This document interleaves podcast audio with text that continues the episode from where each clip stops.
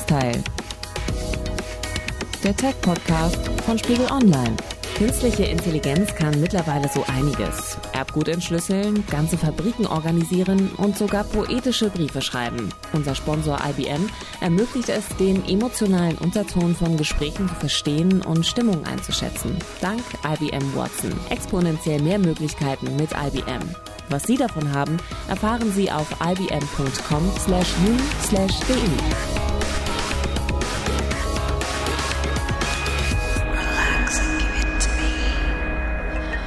Dieses Gestöhne kommt aus einer Virtual Reality App, in der man mit den Spielfiguren aus dem Spiel Sex haben kann. Und alles, was man dazu braucht, ist eine Virtual Reality Brille, wie zum Beispiel die HTC Vive. Und dann geht's auch schon los. Aber das ist noch nicht das Ende. In Sachen Sex und Technologie tut sich nämlich einiges. Und auch die jahrzehntealte Idee vom Sexroboter treibt die Branche um. Wie wir uns solche Sexroboter der Zukunft vorstellen müssen und ob die Idee von ihnen gut oder schlecht ist, darüber sprechen wir heute in dieser Folge des Netzteil-Podcasts. Wir, das sind Angela Gruber. Hallo und ich, Theresa Sickert. Angela, du bist Redakteurin bei Spiegel Online in der Netzwelt und du hast auch zu diesem Thema schon viel recherchiert. Wie kann ich mir jetzt genau einen Sexroboter vorstellen? Wie sieht der aus? Also ich glaube, beim Wort Sexroboter geht bei vielen schon das Kopfkino los. Allgemein versteht man darunter einen Humanoiden, also einen menschenähnlichen Roboter, der dann alles macht, was der Besitzer will, der immer Lust hat, der nie Nein sagt. Wenn wir jetzt darüber nachdenken, dass die Pornobranche ihren Konsumenten und den Nutzern verspricht, dass sie das perfekte, echte Sexerlebnis kaufen können, dann ist das Potenzial von so einem Sexroboter total klar, finde ich schon. Der sieht ja so aus wie ein Mensch, verhält sich so wie ein Mensch und äh, bewegt sich auch so ein Mensch, idealtypisch gesprochen. Das klingt alles ziemlich ambitioniert. Ist man denn auch schon so weit? Also gibt es so einen Sexroboter schon? Was ist das State of the Art? Mehrere Firmen arbeiten daran, so einen Sexroboter zu entwickeln. Ich muss aber ganz klar sagen, besonders weit sind sie noch nicht gekommen. Die Idee vom perfekten Sexroboter ist definitiv noch total weit weg. Es gibt Modelle auf dem Markt, die zum Beispiel rudimentär mit den Augen klimpern können oder so ein Sprachmodul eingepflanzt haben. Aber mit richtiger künstlicher Intelligenz, so wie man sich das vielleicht vorstellen würde, hat das alles noch nicht so sonderlich viel zu tun. Und äh, die Hersteller müssen da noch einiges machen, dass das überhaupt irgendwann mal menschenähnlich wird. Aktuell sind das oft nur bessere Sexpuppen. Und was sind da die Probleme? Warum funktioniert das noch nicht gut mit diesem wunderbar äh, echt wirkenden Sexroboter? Man sagt ja immer, dass die Pornobranche ein großer Technologietreiber ist. Ich glaube, bei den Sexrobotern hat sie ihre größte Herausforderung gefunden. Die zwei wichtigsten Voraussetzungen, damit diese Idee vom Sexroboter überhaupt aufgeht, das sind auch die beiden größten Probleme der Branche. Zum einen den Robotern beizubringen, sich richtig zu bewegen. Das ist wahnsinnig komplex. Und äh, zum anderen ist da noch die Sache mit der künstlichen Intelligenz, an der sich ja auch gerade viele Tech-Firmen die Zähne ausbeißen.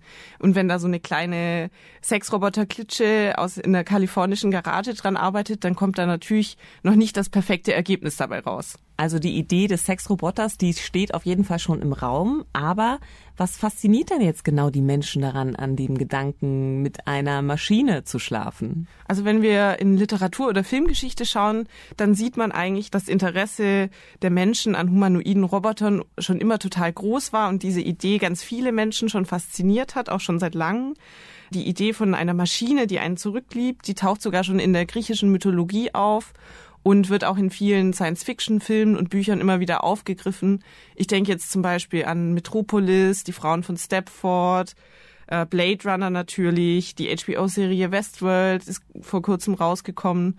Und dann gibt's ja auch noch so Filme wie Ex Machina und äh, meinen persönlichen Lieblingsfilm Her. Wie fühlt es sich an, jetzt und hier lebendig zu sein? Und da hören wir auch schon Samantha. Wie würdest du mich berühren? Spürst du, dass ich gerade bei dir bin?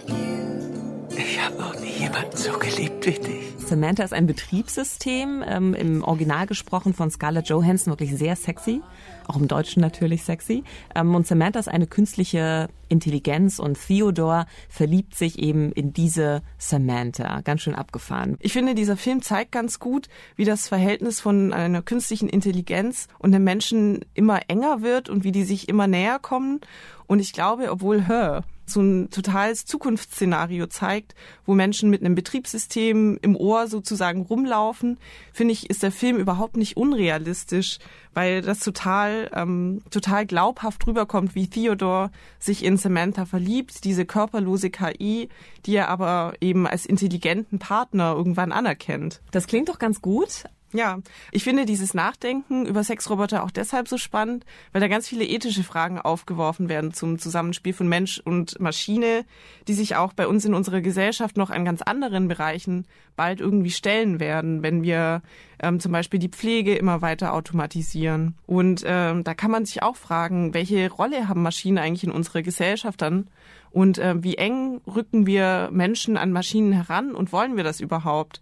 Oder warum fühlt sich das so komisch an, wenn das passiert? Es gibt ja schon ein paar Bereiche, in denen Service-Roboter tatsächlich vorhanden sind. Also im Hotelempfang gibt es so kleine Helfer, die ähm, ja tatsächlich dabei helfen, ähm, die Leute einzuchecken ins Hotel oder den Informationen an die Hand zu geben. Es gibt auch schon Pflegeroboter in der Pflege von Alten und Demenzkranken. Also da ist die Automatisierung schon sehr weit. Aber so ein Sexroboter, der ist ja doch noch mal was anderes. Also da geht's ja eben wirklich um eine ganz persönliche Interaktion, vielleicht ja auch irgendwie was um Liebe, Lust, ja. Und ich frage mich, Gibt es wirklich einen Markt dafür, beziehungsweise ist der groß genug?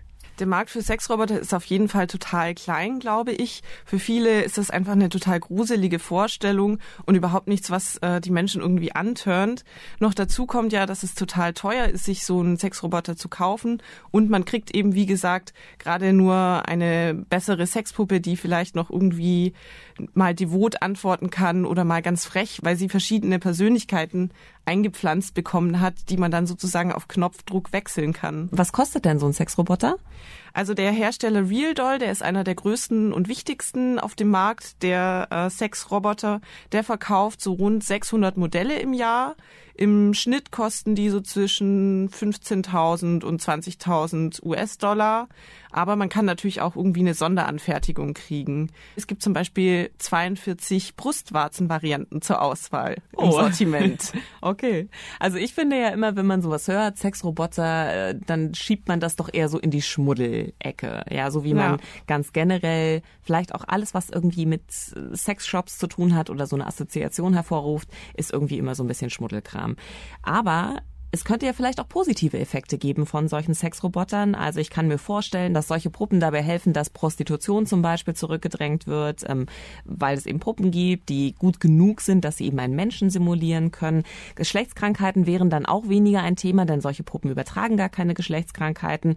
Und ich könnte mir auch vorstellen, auf der anderen Seite, dass solche humanoiden Roboter auch für therapeutische Zwecke eingesetzt werden können. Was meinst du, Angela?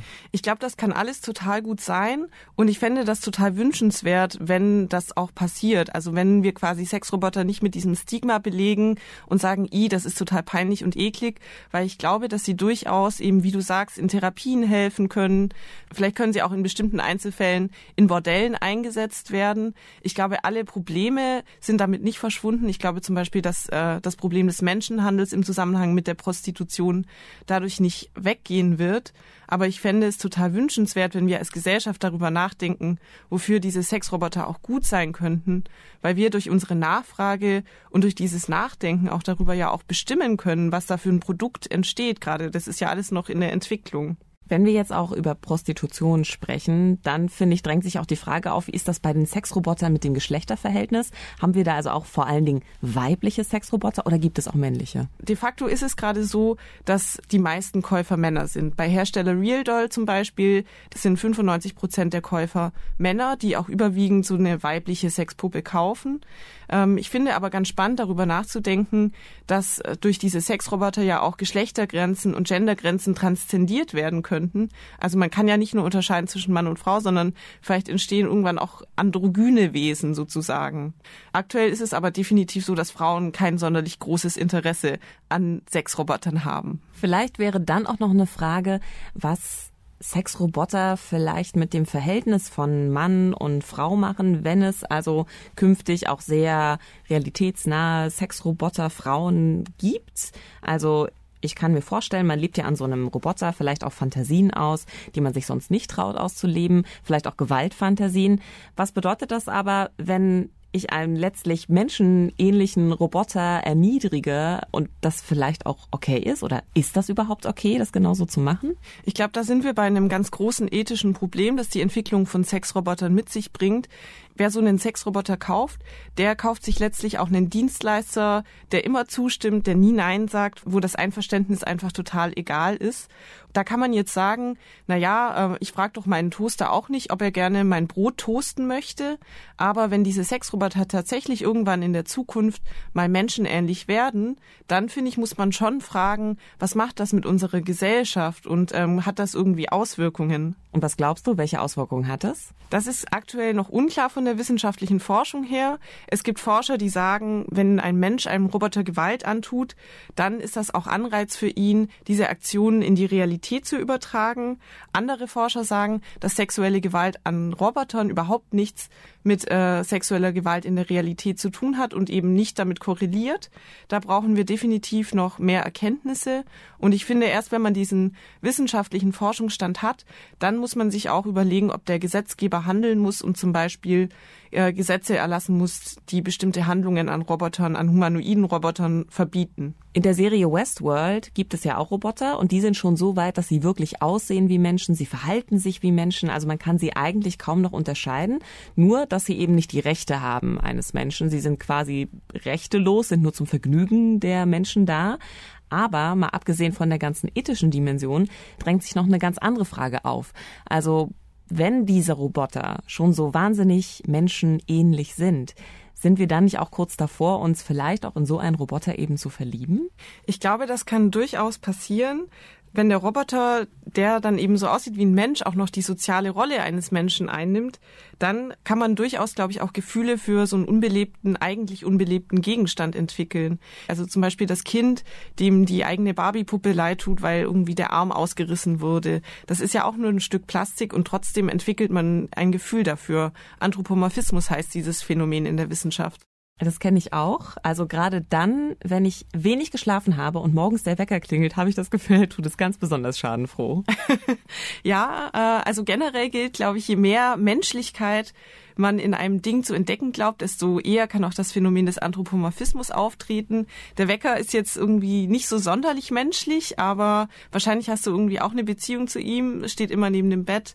Und ein ganz entscheidender Wahrnehmungsfaktor ist die Intelligenz eben auch. Also wenn wir ein Wesen als intelligent erachten, dann fühlen wir uns ihm auch gleich viel näher und äh, sind eben stärker von Anthropomorphismus betroffen wenn wir das jetzt zum Beispiel auf einen Sexroboter beziehen, mit dem wir irgendwie total intim sind, der dann auch noch intelligent ist, dann ist es auch total wahrscheinlich, dass man eben Gefühle für sowas entwickeln kann. Deswegen finde ich auch den Film Her so realistisch. Und ähm, man muss sich ja auch immer klar machen, bei einem Orgasmus laufen ja auch chemische Prozesse ab, die man trotz aller Rationalität auch gar nicht beeinflussen kann. Das heißt, ich verknall mich so oder so, auch wenn es eine Maschine ist. so würde ich es jetzt auch nicht ausdrücken, aber ich glaube, irgendwann könnte es im Bereich der Möglichkeit sein. Wie geht denn die Entwicklung in Sachen Sexroboter in den nächsten Jahren weiter? Ich glaube, bevor wir so eine perfekt aussehende, total menschenähnliche Roboterhülle haben, wird es erstmal in Sachen KI-Entwicklung weitergehen. Ähm, diese KIs werden immer besser, sind noch lange nicht so gut wie ein menschliches Gehirn. Das ist, glaube ich, immer noch so der Goldstandard, an den man nie rankommen wird. Ähm, aber wenn man sich überlegt, dass man eine hinreichend gute KI entwickelt hat und die dann zum Beispiel mit einem vernetzten Sextoy verknüpft, dann finde ich, hat man schon so eine Zwischenstufe auf dem Weg zum perfekten Sexroboter erreicht. Man könnte also sagen, die Sexroboter kommen, aber sie sehen anders aus, als wir uns das gerade denken. Also du erwartest eher so das schicke Google-Toy oder vielleicht den Amazon-Sexroboter mit eingebauter KI? Nee, das jetzt auch wieder nicht. Aber warum nicht? Also diese Firmen sind ja diejenigen, die sich das leisten könnten, in so eine Entwicklung zu investieren. Also ich denke jetzt zum Beispiel auch an Google, die haben ja das KI-Unternehmen DeepMind zum Beispiel gekauft. Das wäre doch eine Variante. Ja, aber hast du Siri oder Cortana von Microsoft schon mal eine Sexfrage gestellt? Nee. Ja, also die werden dann ganz schön einsilbig und lenken so ein bisschen ab. Und das ist, glaube ich, ein Zeichen für die Brüderie der Hersteller. Die Amerikaner im Silicon Valley, die die Entwicklung von KI aktuell maßgeblich vorantreiben, die wollen eigentlich mit dieser Sexschmuddelecke überhaupt nichts zu tun haben, traditionell. Und äh, nur die haben aber gerade die Schlagkraft, um so eine KI überhaupt auf den Weg zu bringen. Das kann eben nicht das Startup aus der Garage leisten, das nebenher noch an der perfekten Silikonhaut für die Sexpuppe forscht. Dass Firmen wie Google oder Microsoft oder Facebook in naher Zukunft irgendwas über die Sexschiene vermarkten oder dafür öffnen, halte ich für ausgeschlossen. Also die Sexroboter, die funktionieren noch nicht so wirklich gut und wir können uns nicht darauf verlassen, dass also die Tech-Branche noch eingreifen wird, um das Ganze zu verbessern.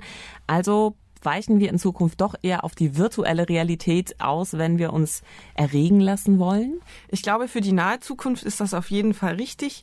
Diese Angebote im VR-Bereich werden auf jeden Fall früher Marktreife erreichen als der Sexroboter.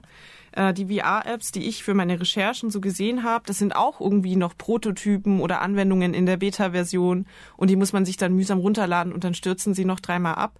Aber das, was man da sehen kann, hat auf jeden Fall Potenzial. Im Bereich der 360 Grad beziehungsweise 180 Grad äh, Pornos gibt es schon einiges, was Marktreife erreicht hat.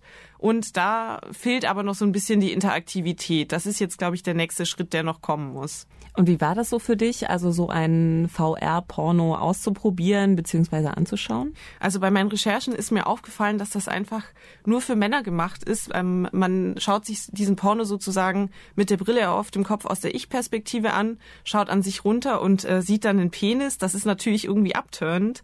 Ein anderes Problem ist eben einfach auch noch diese fehlende Interaktivität und äh, man kann noch nicht so richtig interagieren. Es gibt Grafikfehler. Das sei jetzt mal so gesagt, aber es gibt einzelne Apps, wo man schon in Ansätzen zumindest erkennen kann, was es eigentlich bedeutet, interaktiv in so einer virtuellen Welt interagieren zu können. Zum Beispiel, wenn man sich die Leap Motion Controller noch auf die HTC Vive drauf macht. Damit können schon Handbewegungen ins Spiel übertragen werden, beziehungsweise in die App und dann kann man zum Beispiel auch einem Avatar einen Finger in den Mund stecken oder so. Und das ist schon total faszinierend zu sehen, dass das jetzt schon geht. Also ich bin sehr gespannt, was da alles noch so passieren wird in Sachen Sexroboter und auch Virtual Reality. Vielleicht hat ja doch noch eine der großen Tech-Firmen ein bisschen Lust in die KI zu investieren und dann mal, mal sehen, was da so passiert. Aber es gibt eine Sache, die ich ganz, ganz wichtig finde zum Thema Sexualität, wie sich Sachen anfühlen. Und das sind doch eigentlich Dinge, die zumindest auf jeden Fall die virtuelle Realität nicht leisten kann und auch so ein Sexroboter doch auch nur bedingt, oder? Ja, das, äh, das stimmt. Äh, vielleicht haben wir auch einen Sexroboter in Zukunft, der eigentlich irgendwie nur eine Hülle ist. Wenn wir zum Beispiel äh, so eine Art verkabelte Weste haben, die irgendwann auch taktiles Feedback gibt. Und die vielleicht auch duftet. Das finde ich nämlich auch so eine Sache. Also ja, auch klar. Geruch spielt ja dabei eine Rolle. Das kann eine Maschine im Moment noch nicht leisten. Ja, vielleicht müssen sich Virtual Reality und Sexroboter-Branche da noch ein bisschen zusammentun. Also ja, dann überlegen wir doch nochmal, ob das vielleicht eine marktreife Entwicklung werden könnte. vielleicht. Wenn Ihnen Netzteil gefallen hat, freuen wir uns über eine gute Bewertung. Fragen und Kommentare können Sie gerne an netzteil.podcast.spiegel.de schicken. Netzteil, der Tech-Podcast von Spiegel Online.